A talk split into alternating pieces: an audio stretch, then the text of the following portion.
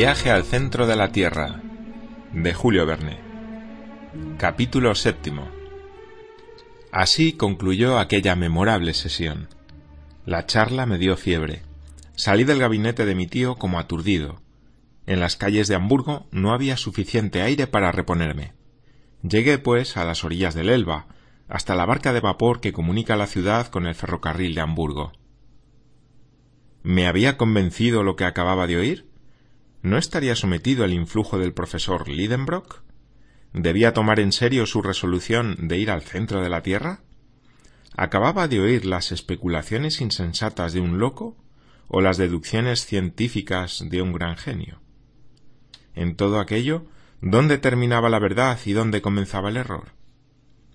Me debatía entre mil hipótesis contradictorias sin poder aferrarme a ninguna. Sin embargo, recordaba haber estado convencido, aunque mi entusiasmo comenzaba a moderarse. Pero me habría gustado partir inmediatamente y no tener tiempo para reflexionar. Sí, en aquel momento no me hubiera faltado valor para hacer mis maletas.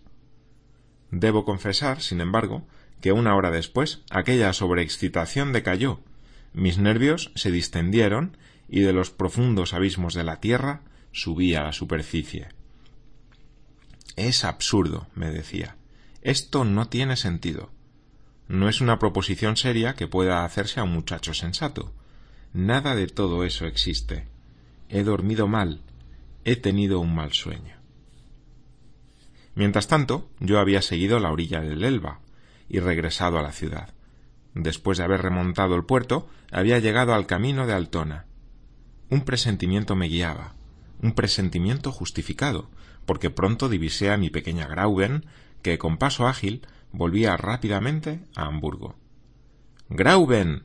le grité de lejos. La joven se detuvo, algo turbada, pienso yo, por oírse llamar así en un camino. En diez pasos me planté a su lado. Axel. dijo ella sorprendida. Ah. has venido a buscarme. Eso está muy bien, caballero. Pero al mirarme, Grauben no tuvo dudas respecto a mi aspecto inquieto, trastornado. ¿Qué te pasa? me dijo, dándome la mano. ¿Qué, qué me pasa, Grauben? exclamé yo. En dos segundos y con tres frases, mi linda irlandesa estaba al corriente de la situación. Durante algunos instantes guardó silencio. ¿Su corazón palpitaba al compás del mío? Lo ignoro, pero su mano no temblaba en la mía. Caminamos un centenar de pasos sin hablar. Axel, me dijo por fin. Querida Grauben, Será un hermoso viaje. Di un brinco al oír estas palabras. Sí, Axel, un viaje digno del sobrino de un sabio. Es conveniente que un hombre se distinga con alguna gran empresa. ¿Cómo, Grauben? ¿No me disuades de intentar semejante expedición? No, querido Axel, y yo os acompañaría gustosa a tu tío y a ti si una pobre muchacha no fuera un obstáculo para vosotros. ¿Lo dices en serio? completamente en serio. Ah, las mujeres, las jóvenes, corazones femeninos, siempre incomprensibles. Cuando no sois los más tímidos de los seres, sois las más valientes. La razón no tiene mucho que hacer a vuestro lado. ¿Cómo? Una niña me alentaba a participar en aquella expedición. Ella no hubiera temido intentar la aventura. Me empujaba ella a mí, a quien sin embargo amaba. Yo estaba desconcertado y, por qué no decirlo, avergonzado. Grauben, proseguí, veremos si mañana dices lo mismo. Mañana, querido Axel, diré lo mismo que hoy. Grauben y yo, cogidos de la mano, pero guardando un profundo silencio, proseguimos nuestro camino. Yo estaba deshecho por las emociones de la jornada. Después de todo, pensé, las calendas de julio están lejos todavía, y de aquí a entonces ocurrirán muchos acontecimientos que curarán a mi tío de su manía de viajar bajo la tierra.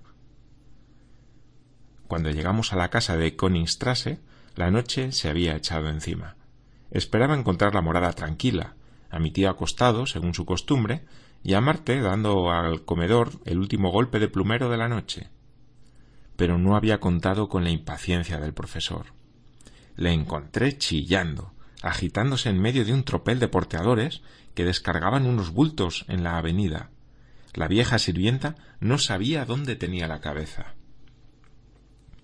Ven, Axel. Ven. Date prisa, desgraciado.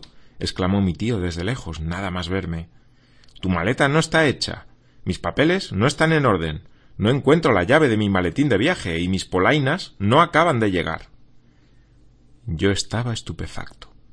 Me faltaba la voz. Mis labios apenas pudieron articular estas palabras. Entonces, ¿nos vamos?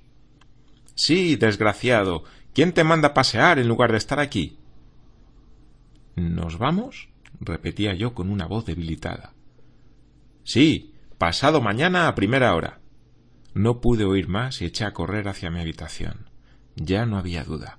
Mi tío acababa de emplear la tarde en conseguir una parte de los objetos y utensilios necesarios para su viaje. La avenida estaba atascada de escalas de cuerda, cuerdas de nudos, antorchas, cantimploras, crampones de hierro, picos, bastones herrados y piquetas en cantidad suficiente para cargar a diez hombres por lo menos. Pasé una noche horrible. Al día siguiente oí que me llamaban temprano. Yo estaba decidido a no abrir mi puerta. Pero ¿cómo resistir la dulce voz que pronunciaba estas palabras? Axel querido. Salí de mi habitación. Pensaba que mi aspecto derrengado, mi palidez, mis ojos enrojecidos por el insomnio, producirían su efecto sobre Grauben y cambiarían sus ideas.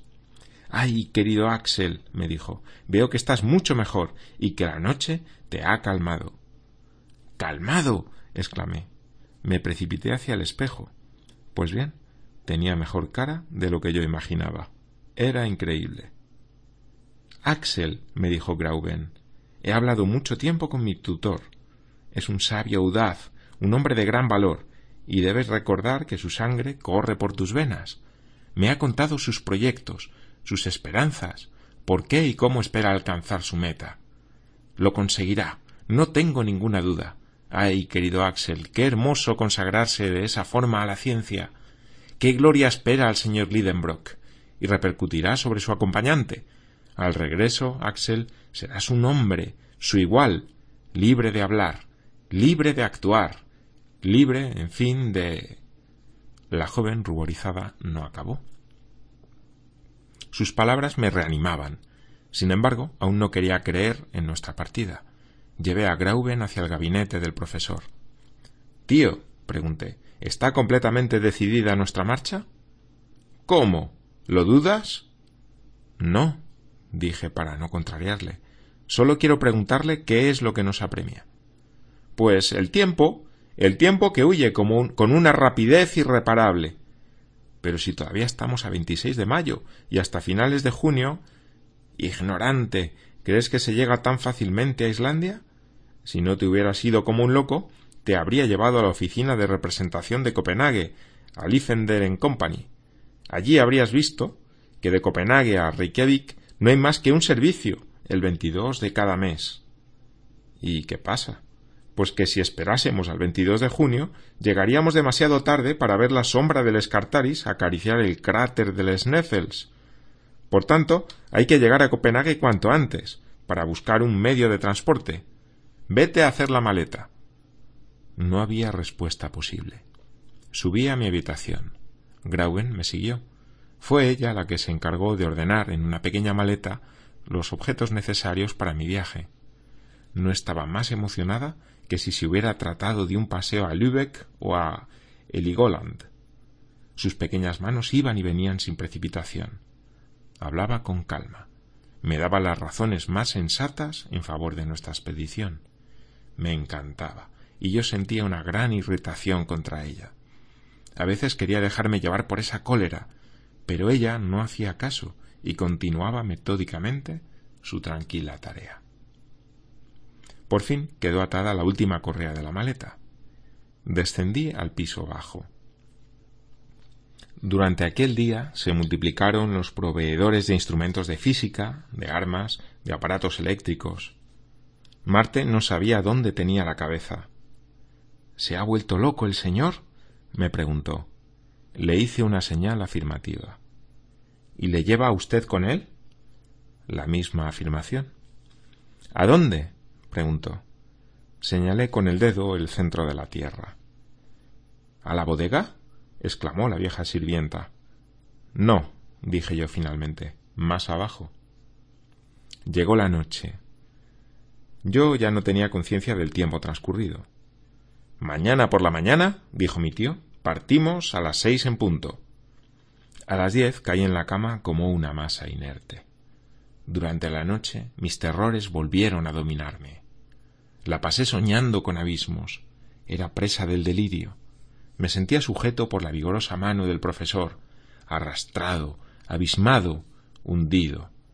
Caía al fondo de insondables precipicios con esa velocidad creciente de los cuerpos abandonados en el espacio. Mi vida no era más que una infinita caída. Me desperté a las cinco, quebrantado por la fatiga y la emoción. Bajé al comedor. Mi tío estaba sentado a la mesa. Devoraba. Lo miré con un sentimiento de horror. Pero Grauben estaba allí. No dije nada. No pude comer. A las cinco y media se escuchó en la calle el rodar de un carruaje que llevaba para llevarnos al ferrocarril de Altona. Pronto estuvo hasta los topes con los bultos de mi tío. ¿Y tu maleta? me preguntó. Está lista, respondí con voz desfallecida. Bájala deprisa o harás que perdamos el tren. Luchar contra mi destino me pareció imposible entonces. Volví a subir a mi habitación y dejando deslizarse mi maleta por los escalones, me lancé tras ella. En aquel momento mi tío ponía solemnemente entre las manos de Grauben las riendas de su casa. Mi linda virlandesa conservaba su calma habitual. Abrazó a su tutor, pero no pudo contener una, una lágrima al rozar mi mejilla con sus dulces labios. Grauben, exclamé. Vete, querido Axel, vete, me dijo. Dejas a tu prometida, pero a la vuelta encontrarás a tu mujer. Estreché a Grauben entre mis brazos y ocupé un puesto en el carruaje. Desde el umbral de la puerta, Marte y la joven nos dirigieron un último adiós. Luego los dos caballos, excitados por el silbido de su conductor, se lanzaron al galope por el camino de Altona.